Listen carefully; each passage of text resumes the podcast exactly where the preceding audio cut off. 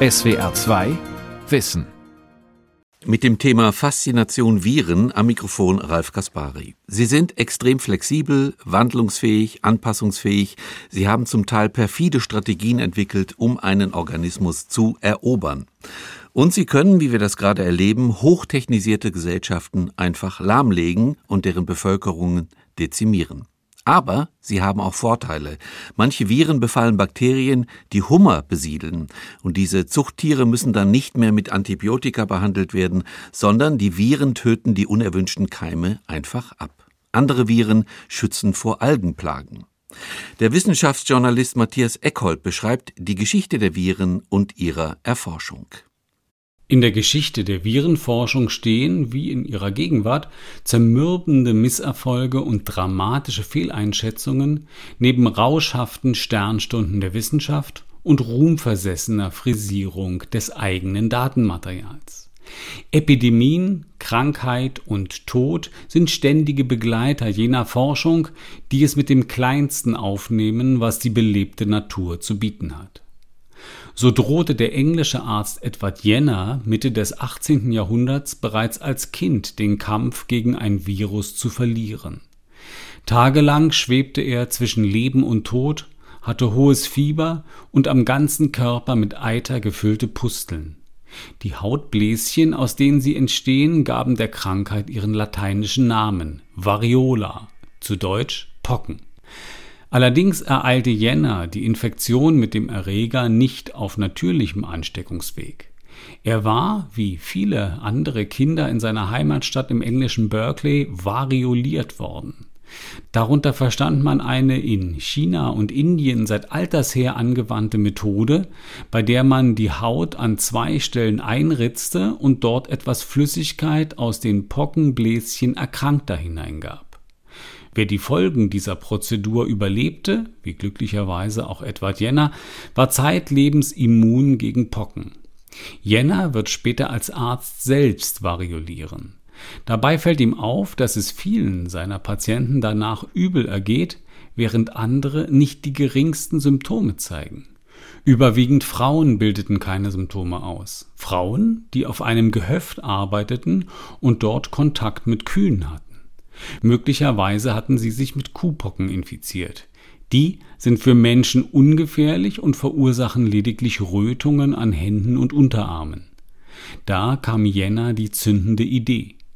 Wenn er nun anstelle des infektiösen Materials aus dem Eiter der Pockenkranken lediglich etwas Flüssigkeit aus den Pusteln der Melkerin nähme, würden die Geimpften, wenn überhaupt, nur leichte Symptome entwickeln und wären anschließend gegen die Pocken vielleicht ebenso immun.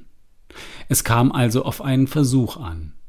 Lange vor Ethikkommissionen und staatlichen Bekundungen zum unbedingten Schutz jeden menschlichen Lebens ist ein Proband schnell zur Hand. Ein Bauer aus der Gegend stellt seinen Sohn für das Experiment zur Verfügung. Im Mai 1796 impft Jenner den minderjährigen Probanden mit Kuhpockenlymphe. Eine Woche später klagt der Junge über Kopfschmerzen, Fieber und Appetitlosigkeit. Doch nach zwei Tagen ist er wieder wohlauf. Am 1. Juli desselben Jahres folgt der zweite und noch problematischere Teil des Menschenversuchs. Jenner varioliert seinen Probanden, indem er ihm Material aus einer Pustel eines Pockenkranken in beide Arme impft. Der Junge zeigt keinerlei Symptome. Das war der Durchbruch. Jenner benannte seine erfolgreiche Methode nach dem Spender, das lateinische Wort für Kuh ist vacca und so entschied er sich für den Begriff Vakzination, der bis heute für jede Art der Schutzimpfung verwendet wird. Die ehrenwerte Royal Society allerdings kritisierte das Verfahren von Jenner. Wie übrigens auch der Königsberger Philosoph Immanuel Kant, der, wie auch der Klerus, meinte, dass man den dank Gottes Wahlschluss privilegierten Menschen durch eine Impfung mit Kuhpocken mit Tieren auf eine Stufe stellte. Doch Jenners Vakzine setzte sich gegen alle Widerstände durch und stand am Beginn eines Prozesses, der schließlich knapp 200 Jahre später zur Ausrottung der Seuche führte. Die Virenforschung im engeren Sinne beginnt allerdings nicht mit Edward Jenner. Denn der englische Arzt hatte weder den Erreger der Pocken identifiziert, noch hatte er überhaupt einen Begriff vom Virus. Der bildete sich erst zum Ende des 19. Jahrhunderts, als die holländischen Tabakbauern mosaikartig angeordnete Flecken auf den Blättern ihrer Pflanzen entdeckten und sich in existenzieller Not an die Landwirtschaftliche Hochschule in Wageningen wendeten. Der deutsche Chemiker Adolf Eduard Meyer nahm sich als Direktor dieser Einrichtung persönlich der Sache an. Meyer presste Saft aus den kranken Blättern. Doch unter dem Mikroskop zeigten sich keinerlei Auffälligkeiten im Vergleich zum Extrakt aus gesunden Pflanzen. Als er gesunde Pflanzen mit der aus erkrankten Pflanzen gewonnenen Flüssigkeit impfte, tauchte jedoch auch hier das Mosaikmuster auf. Wie war das möglich, da doch die Lösung offensichtlich keine Erreger enthielt? Als nächstes filtrierte Meyer die Flüssigkeit und staunte nicht schlecht, als selbst das Filtrat eine Infektion auszulösen vermochte und das sogar noch, nachdem er es auf 60 Grad erhitzt hatte. Seine Hypothese war nun, dass er es eher mit einem Gift als mit einem biologischen Erreger zu tun hatte. Meyers Nachfolger Martinius Wilhelm Bayering trieb die Forschungen weiter. Er gab die filtrierte Lösung auf einen Nährboden und verfolgte dabei folgende Idee. Wenn die krankmachenden Bestandteile in den Boden eindringen, müssen sie wasserlöslich und somit im Grunde flüssiger Natur sein. Waren sie von fester Konsistenz, müssten sie, wie klein sie auch immer sein mochten, auf dem Nährboden liegen bleiben. Bayering trug also einen halben Millimeter Nährboden ab und gewann Proben aus den darunterliegenden Schichten. Als er mit diesem Material wiederum die Mosaikkrankheit auslösen konnte, stand für ihn fest, dass es sich um ein Contagium vivum fluidum, einen lebenden flüssigen Ansteckungsstoff handelte, den er ohne Einführung, Erläuterung oder gar Definition des Begriffs Virus nannte. Zumindest hatte dieses krankmachende Etwas nun schon einmal einen Namen. Und es gab ein erstes Prozedere zur Identifizierung von Viren. Alle Infektionen, bei denen man kein Bakterium als Verursacher finden konnte, wurden zu Beginn des 20. Jahrhunderts nach dem Vorbild der Forschungen in Holland untersucht. Zuerst wurde der Infektionsstoff aus erkranktem Gewebe gewonnen, dann überprüft, ob er die Krankheit zuverlässig auslösen konnte und schließlich durch ein bakteriendichtes Filter geschickt.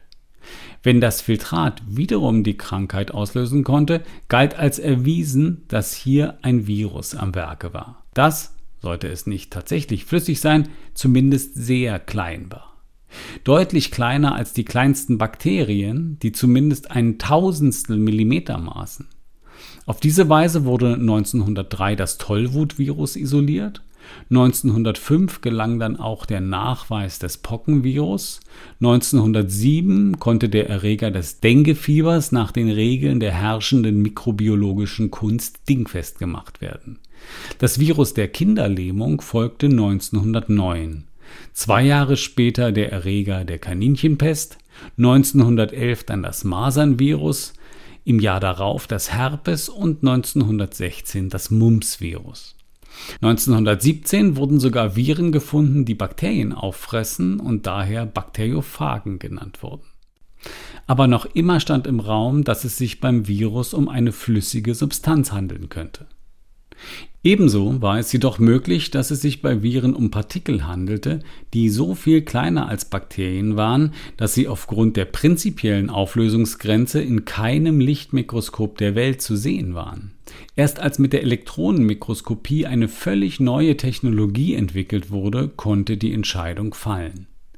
Ernst Ruska erfand das Elektronenmikroskop Anfang der 30er Jahre des 20. Jahrhunderts und sein jüngerer Bruder Helmut Ruska mühte sich, eine Möglichkeit zu finden, wie man mit diesem neuen Gerät kleinste biologische Strukturen sichtbar machen konnte. Er ließ sich nicht davon beirren, dass sich die Fachwelt diesbezüglich äußerst skeptisch zeigte. Denn im Inneren des Übermikroskops, wie er es in Publikationen nannte, sausten Elektronen mit halber Lichtgeschwindigkeit durchs Vakuum, abgegeben von einer Glühkathode und beschleunigt durch eine Spannung von 80.000 Volt. Das hörte sich nicht nach einem Ort an, wo organische Substanzen Bestand haben würden. Aber Helmut Ruska ließ sich nicht beirren. Immerhin versprach die vom Elektronenmikroskop geleistete 30.000-fache Vergrößerung Einblicke in den Größenbereich deutlich unterhalb der Bakterien. Das neuartige Instrument seines Bruders konnte Strukturen bis zu 10 Nanometer erfassen. Der Durchbruch bahnte sich an, als Helmut Ruska seine Präparate mit einer dünnen Haut aus Collodium und einem Speziallack überzog. Außerdem experimentierte er mit einer Räucherung der Objekte durch das Platinmetall Osmium. Auf diese Weise gelang es ihm schließlich 1938, Tabakmosaikviren auf seinen Trägerfilm zu bannen und dieses Virus optisch darzustellen. Damit war endlich bewiesen, dass es sich bei Viren weder um ein Gift noch um eine flüssige Substanz handelte, sondern um winzig kleine Partikel. In den 1950er Jahren kam dann ein entscheidender Fortschritt in der Mikrobiologie, als der US-amerikanische Biologe James Watson und der britische Physiker Francis Crick die Doppelhelixstruktur der DNA entdeckten und so den Weg freimachten für ein grundsätzliches Verständnis der Vererbung auf molekularer Ebene. Wie sich allerdings Viren vermehrten, war noch unklar. Helmut Ruska vermutete, dass die Viren das Material der Wirtszelle nutzten, um sich fortzupflanzen. Wenn diese Hypothese zutraf, bildeten diese winzigen Lebensformen eine Ausnahme von der allgemeinen Fortpflanzungsregel des Lebendigen. Das allein wäre ein guter Grund, den Viren die Lebendigkeit abzusprechen, was ja bis heute auch immer wieder getan wird. Viel spannender aber wäre es doch, eine ganz andere, einzigartige Vermehrungsstrategie kennenzulernen. Den besonderen Reiz dieser Forschungsaufgabe erfuhr der französische Mediziner und Biologe André Leboeuf. Er arbeitete mit Bakteriophagen, also Viren, die Bakterien vernichten, und interessierte sich besonders für das Thema der sogenannten Lysogenie. Dieser Begriff beschrieb den merkwürdigen Umstand, dass von Viren befallene Bakterien nicht unbedingt sofort lysiert, also zerstört wurden. Sie trugen zwar das Programm zur Virenproduktion in sich, lebten aber erst einmal ganz normal weiter und teilten sich, wie es alle lebendigen Zellen tun, um sich zu vermehren. Lvov verfolgte die Hypothese, dass die Viren durch die Wirkung eines äußeren Faktors aktiv würden. Im Labor variierte er den pH-Wert, den Sauerstoffanteil und die Temperatur der Lösung, um die Population zu zwingen, Bakteriophagen freizusetzen. Doch ohne Erfolg. Erst als er die Bakterien dem UV-Licht aussetzte, wurden die Viren aktiv und lysierten die Bakterien. So ergab sich Mitte der 1950er Jahre erstmals ein recht genaues Bild von der Vermehrungsstrategie der Bakteriophagen. Sie setzten sich am Bakterium fest und schleusten ihr genetisches Material in Form von Nukleinsäure in den Wirtsorganismus ein. Diese molekulare Information enthält den Bauplan für den Bakteriophagen, ist aber selbst kein Virus, eher eine Vorstufe, weswegen die von Lvov gefundene Bezeichnung Prophage sehr zutreffend scheint. Dieser Prophage agiert, als sei er ein Gen des Bakteriums und lässt einen sogenannten Repressor produzieren, der die übrigen Phagengene blockiert.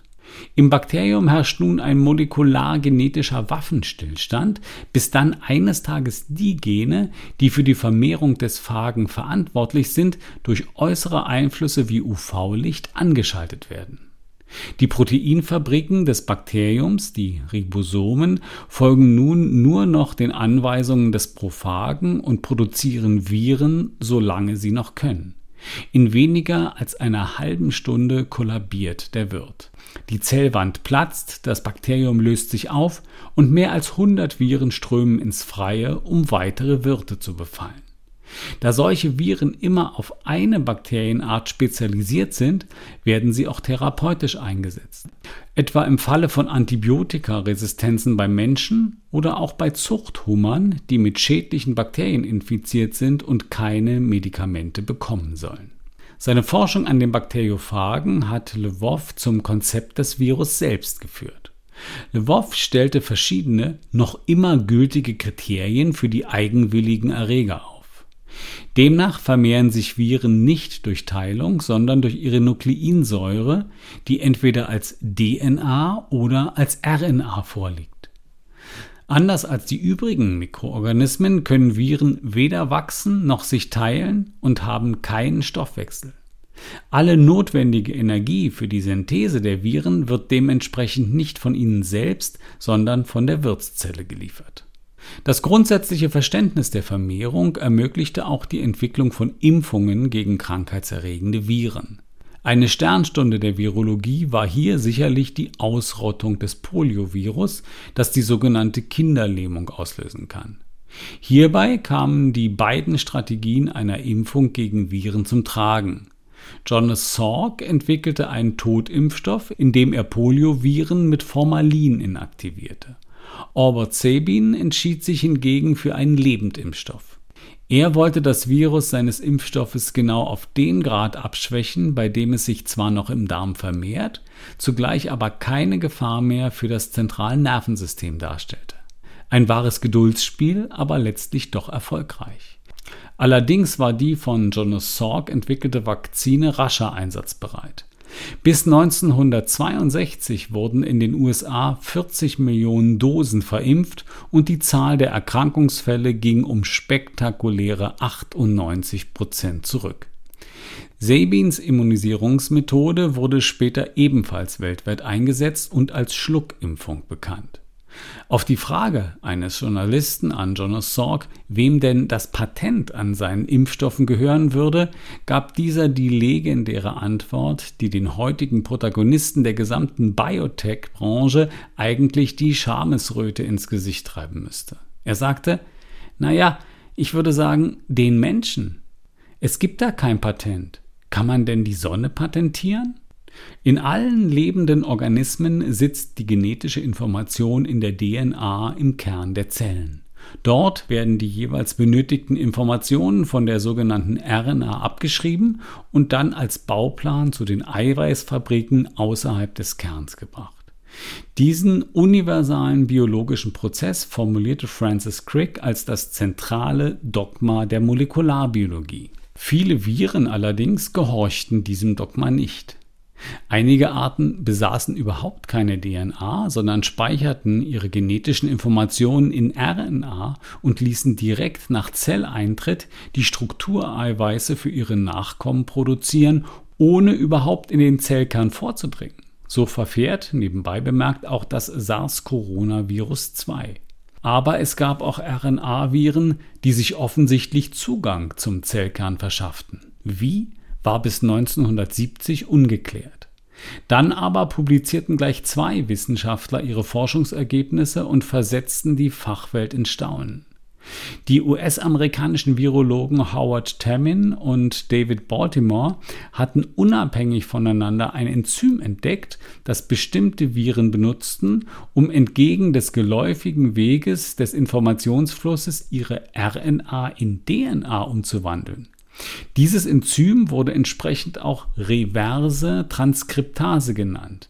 Und die Viren, die sich dieses Enzyms bedienten, um den Weg zurück von der RNA in die DNA gehen zu können, hießen von nun an Retroviren.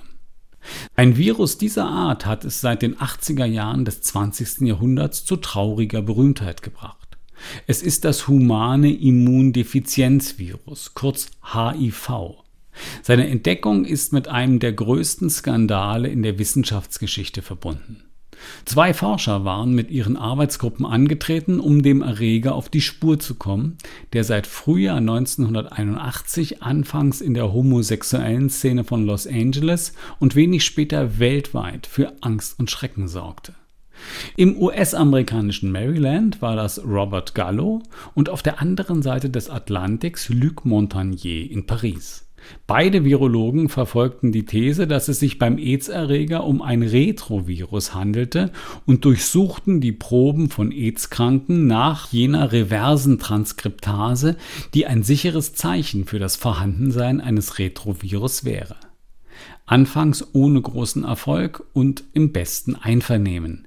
Es gab weniger Konkurrenz zwischen Maryland und Paris als vielmehr problemorientierte Kooperation zwischen den Laboren. Patientenproben und Wissenschaftler flogen hin und her. Anfang 1983 traf im Pariser Labor eine Gewebeprobe eines jungen homosexuellen Patienten ein. Sie wurde aus seinen geschwollenen Lymphdrüsen entnommen. Da dieses Symptom als erstes Anzeichen für AIDS galt, untersuchte die Forschergruppe um Montagnier die Probe mit großer Spannung. Doch der Test auf die reverse Transkriptase blieb zwei Wochen lang negativ, dann aber schlug er um und zeigte ein positives Resultat. Damit war bewiesen, dass es sich tatsächlich um ein Retrovirus handelte. Montagnier gab ihm die Bezeichnung LAV. Als hinderlich für die Erforschung erwies sich, dass es Montagnier nicht gelang, das Virus zu vermehren, um weitere labortechnische Untersuchungen durchzuführen. Daraufhin wurde die Probe nach Maryland geschickt, wo es unter anderem durch die Verwendung menschlicher Lymphozyten aus dem Nabelschnurblut eines Neugeborenen glückte, das Virus zu kultivieren und in Massen herzustellen. Mit Hochdruck arbeitete nun Gallos Labor an einem Antikörpertest. Als der zuverlässig funktionierte, trat er mit der US-amerikanischen Gesundheitsministerin vor die Presse und verkündete, das AIDS auslösende Virus entdeckt zu haben. Er nannte es HTLV3. Als sich herausstellte, dass dieses Virus und das von Montagnier gefundene Virus LAV identisch waren, ging der Streit los. Denn das Pariser Pasteur-Institut reklamierte die Erstentdeckung für sich. Auf Druck der internationalen Presse und der Wissenschaftlergemeinde musste Gallo schließlich einräumen, dass Montagnier ihm Virusmaterial zugesandt hatte, allerdings sei ihm die Isolierung des Erregers selbst gelungen und er habe das Virus aus Paris niemals wissentlich verwendet. Möglicherweise, so Gallo im Wortlaut, habe seine Laborantin da etwas verwechselt. Der Streit zwischen den beiden Wissenschaftlern beschäftigte nicht nur Medien, sondern sogar internationale Gerichte und die hohe Politik.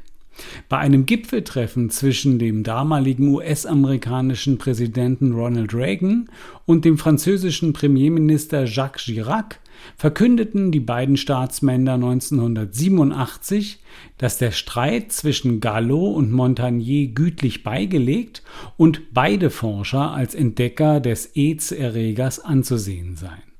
Das Nobelpreiskomitee hingegen ließ sich nicht täuschen und zeichnete 2008 Montagnier für die Entdeckung des HI-Virus aus. In der Gentechnik erkannte man in den 1990er Jahren das Potenzial von Viren, die von Natur aus eine Arbeit erledigten, die anders kaum zu bewältigen war. Sie brachten Informationen zielsicher in jede Zelle. Retro- und DNA-Viren vermochten sogar in den Zellkern vorzudringen, um dort spezifische Gensequenzen einzulagern, die das Programm der Zelle umschrieben und von Generation zu Generation vererbt wurden. Man brauchte lediglich das Virus ein wenig umzuprogrammieren und schon transportierte es die gewünschten Gene in den Organismus. Die genetische Manipulation von Viren wurde zunehmend auch für die Krebstherapie und die Impfstoffentwicklung interessant. Die Mehrzahl der Anti-Corona-Vakzinen sind auf biotechnologischem Wege entstanden und nicht mehr nach dem herkömmlichen Prinzip der Totimpfstoffe bzw. der in ihrer Wirksamkeit abgeschwächten Lebendimpfstoffe, wie sie bei der Polioimpfung sehr erfolgreich praktiziert wurden. Auch in den Forschungslaboren wird eifrig an den Viren herummodelliert. 2011 gelang es dem niederländischen Virologen Ron Fouché an der Erasmus-Universität in Rotterdam, den Vogelgrippeerreger zu verändern.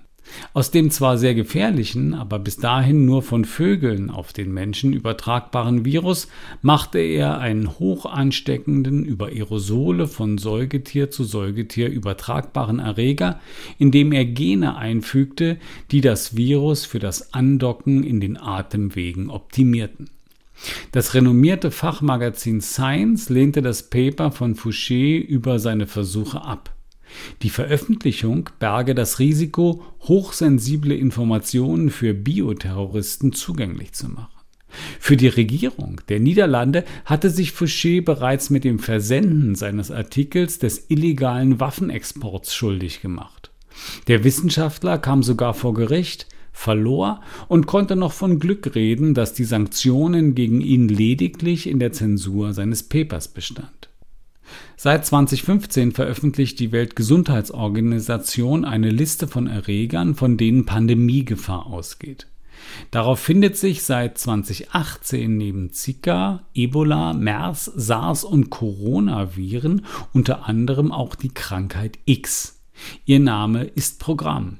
Die WHO setzt ganz bewusst einen noch unbekannten Erreger mit auf die Liste, damit sich die Weltgemeinschaft nicht in trügerischer Sicherheit wiegt. Nachdem diese Krankheit X in Form von Covid-19 reale Gestalt angenommen hat, bleibt sie trotzdem auf der Liste der WHO. Als Platzhalter für unangenehme Überraschungen aus dem Reich der Viren und als Mahnung für etwas mehr Demut vor der Natur. Demut wäre tatsächlich angebracht, zumal Viren auch viel Gutes tun. So sorgen sie in den Ozeanen für die Balance der verschiedenen Algenarten, die Grundlage des marinen Nährstoffangebotes sind. Und ohne Viren gäbe es uns gar nicht. Nicht nur in einem allgemeinen Sinne, weil Viren wahrscheinlich die ersten biologischen Strukturen überhaupt waren, sondern auch ganz konkret.